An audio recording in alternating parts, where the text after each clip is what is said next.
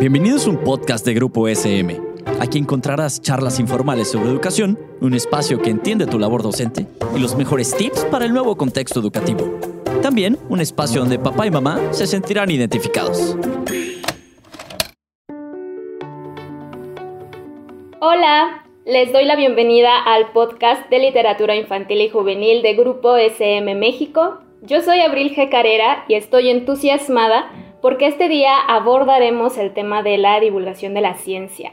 Eh, la editorial ha publicado dos títulos que se relacionan entre sí. Estoy hablando de cuántos pelos tiene un oso y otras preguntas sobre números grandes y cuántos ratones hacen a un elefante y otras grandes preguntas sobre el tamaño y la distancia. Ambos textos fueron escritos por Tracy Turner, una autora estadounidense que ha publicado decenas de libros enfocados en la divulgación de la ciencia. Y en esta ocasión nos acompaña Marta Llorens, traductora de estas publicaciones al español, quien nos brindará su perspectiva sobre esta otra cara del mundo editorial dirigido a los jóvenes. Es decir, es importante que sepamos que no solo hay literatura, sino también ciencia y que está esperando ser descubierta por todo tipo de lectores. Así que Marta, me da mucha alegría saludarte, qué gusto que nos acompañes, ¿cómo estás? Estoy muy bien, muchísimas gracias por la invitación y, eh, lista para contarles sobre todo este proceso de traducción de estos libros interesantísimos. Sí, me parece algo muy emocionante porque justo como apuntaba en la presentación, a muchos lectores nos sucede que cuando hablamos de lectura pensamos que solamente cuenta la literatura, pero ¿qué pasa con ese otro enorme campo al que llamamos divulgación de la ciencia?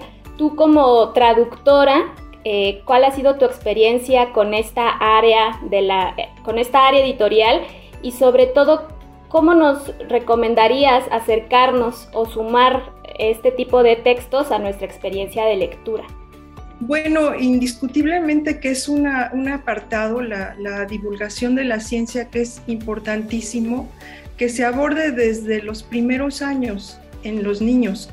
Eh, aquí eh, indiscutiblemente tiene que ver las tienen que ver las capacidades de lectura, pero también eh, esa otra área un poco oscura que, que son las ciencias y que en realidad eh, no, no son tan distintas al aprendizaje de la lectura.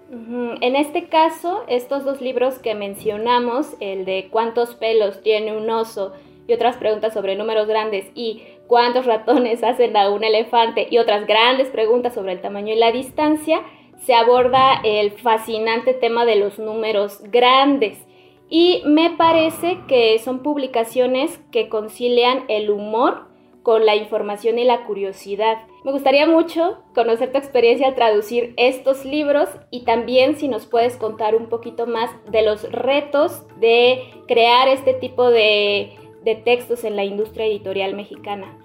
Eh, mira, eh, tanto el manejo de cifras grandes como el, manejo de la dimensión de las cosas se abarcan tanto en, cuántos pelos tiene un oso y cuántos ratones caben en un elefante, en los dos. Y, fue, fue muy interesante porque el lenguaje matemático es universal. Sin embargo, todavía hay algunas eh, cuestiones, por ejemplo, el manejo de de lo que significa billones en México y en Estados Unidos, que es distinto. Entonces, ese era un poco el reto como traductora, ¿no? Y, otras peculiaridades, pero mínimas. En realidad, pues las matemáticas son un lenguaje, como ya dije, universal. Y esto que mencionas del sentido del humor es importante porque esto le quita eh, la, la cuestión de seriedad a las ciencias y en específico a las matemáticas, a la física, a, cualquiera de estas em, eh, experiencias ¿no? escolares. Em, entonces, pues eh, yo me divertí mucho porque también está ilustrado de una manera muy simpática.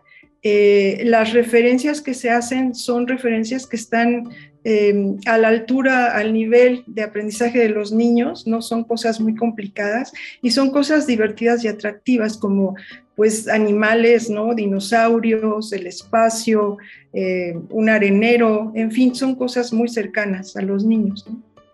Y ahorita que te escucho em, y que mencionas lo de la curiosidad y los referentes que utilizan estos libros y que sí vuelven una experiencia de lectura muy liviana, muy cercana, eh, que pone en contexto estos números grandes, difíciles de imaginar, em, justo sobre eso va mi, siguiente pregunta. Se habla de estos números que son realmente grandísimos, ¿no? Y que pocas veces nos detenemos a pensar en ellos.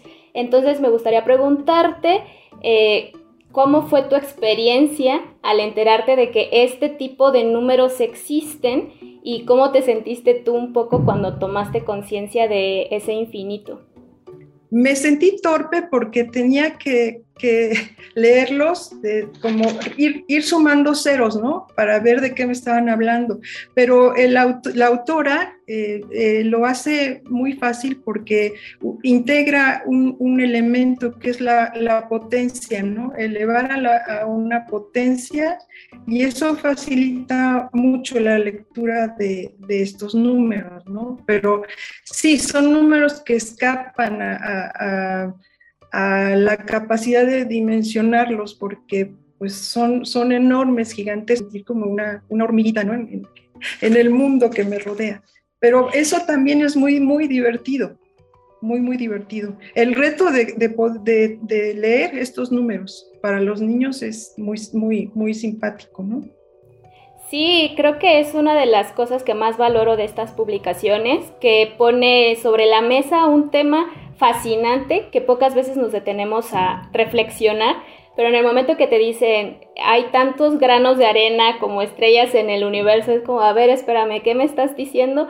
Y las células y todo, realmente le invito a las personas que están escuchando este podcast que se den la oportunidad de revisarlos, porque sí, es divulgación de la ciencia, nos acercamos al tema de los números grandes, pero de una manera incluso filosófica, me atrevería yo a decir. Es una cosa de verdad muy emocionante. Ahora me gustaría preguntarte, Marta, eh, de los muchísimos datos que nos brindan estos libros, si recuerdas alguno que más te haya sorprendido. Por ejemplo, a mí me causó así como una revelación total saber que hay un número determinado de peces en el mar pero que nunca vamos a conocer la cifra exacta, porque pues no hay manera. Así es, mira, a mí me, llamó mucho la atención el, hecho de poder calcular cuántos saltos de altura hay de aquí a la luna, porque, porque eso es como algo tan abstracto que pues no hay, no hay un, camino, ¿no? De aquí a la luna, sino que eh, a eso es a lo que voy, que es muy interesante de estos libros, que no solamente es presentar estas cifras estratosféricas ¿no? y estas, eh, estos cálculos, sino que propone otros elementos justo para que estos cálculos no se sientan tan difíciles. Eh, si tú tienes información sobre, por ejemplo, cuánto mide el salto de un atleta, el salto de altura de un atleta y sabes, por otro lado, la distancia que hay de aquí a la luna, pues el cálculo se hace muy sencillo y, el niño así lo, lo, va a entender, ¿no? Y como eso, infinidad de cosas, no solo lo que está en estos libros, sino que pues pienso que también es un disparador de la curiosidad porque los niños podrían empezar a buscar ellos calcular cosas, ¿no? Y hablando de este tema de la maravilla que es descubrir este tipo de, números y este tipo de concepciones del mundo, ¿no? De poder comparar ciertas alturas con otras y de alguna forma ubicarnos en el planeta, porque ahorita has dicho que te sentías como una hormiguita o como algo muy pequeñito en el vasto mundo. Me gustaría preguntarte como traductora y como lectora, ¿Cómo definirías el papel de la curiosidad y de las preguntas en un terreno como la divulgación de la ciencia?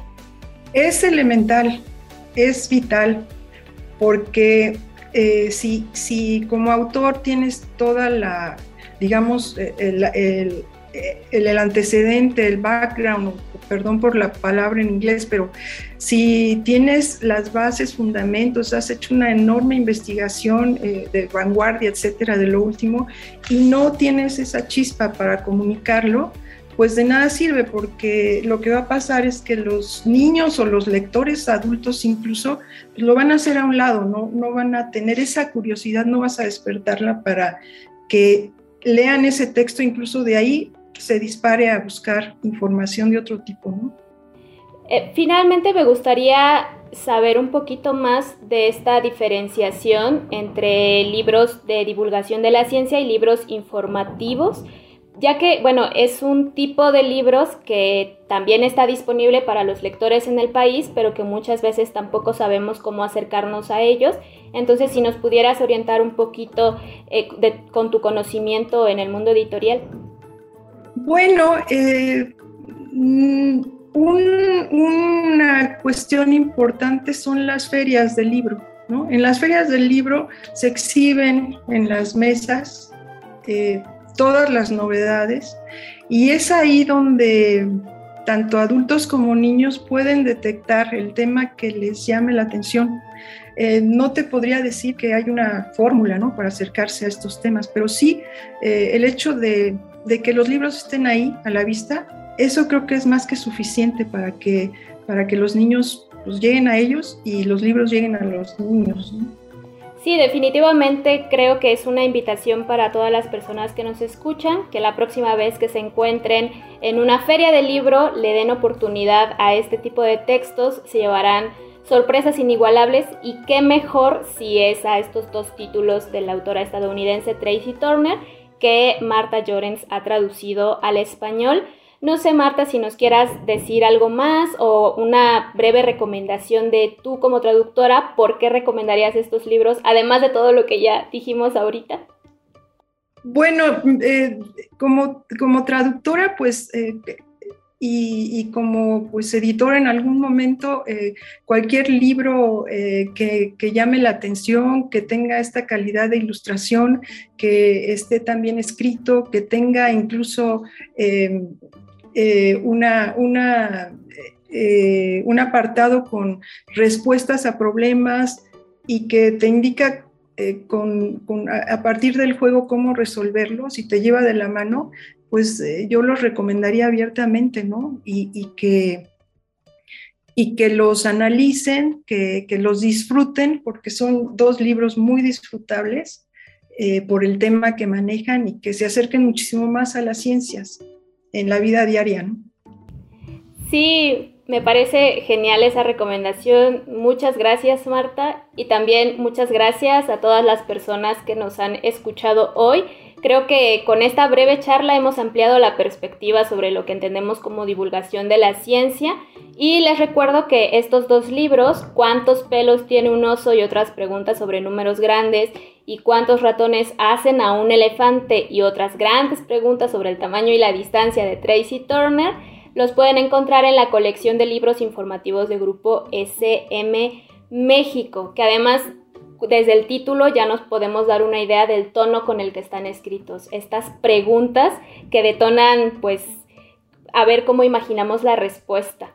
Ambos libros nos invitan a pensar en los números que nos rodean, sobre todo en aquellos que son enormes y están repletos de datos curiosos. Por ejemplo, respondiendo a las preguntas, ¿sabían que hay alrededor de 12.33 millones de pelos en un oso grizzly? O que se necesitan 240 mil ratones para llenar el espacio que ocupa un solo elefante. Si quieren saber más sobre cómo se llegó a estas respuestas, pues no se lo pueden perder. Eh, Marta, ha sido un placer conversar contigo y gracias a nuestros escuchas nos encontramos en una próxima ocasión. Gracias, hasta luego. Esto fue un podcast producido por Grupo SM. No olvides suscribirte al programa para que no te pierdas ninguno de los episodios. Síguenos en nuestras redes sociales y nos vemos en la siguiente ocasión.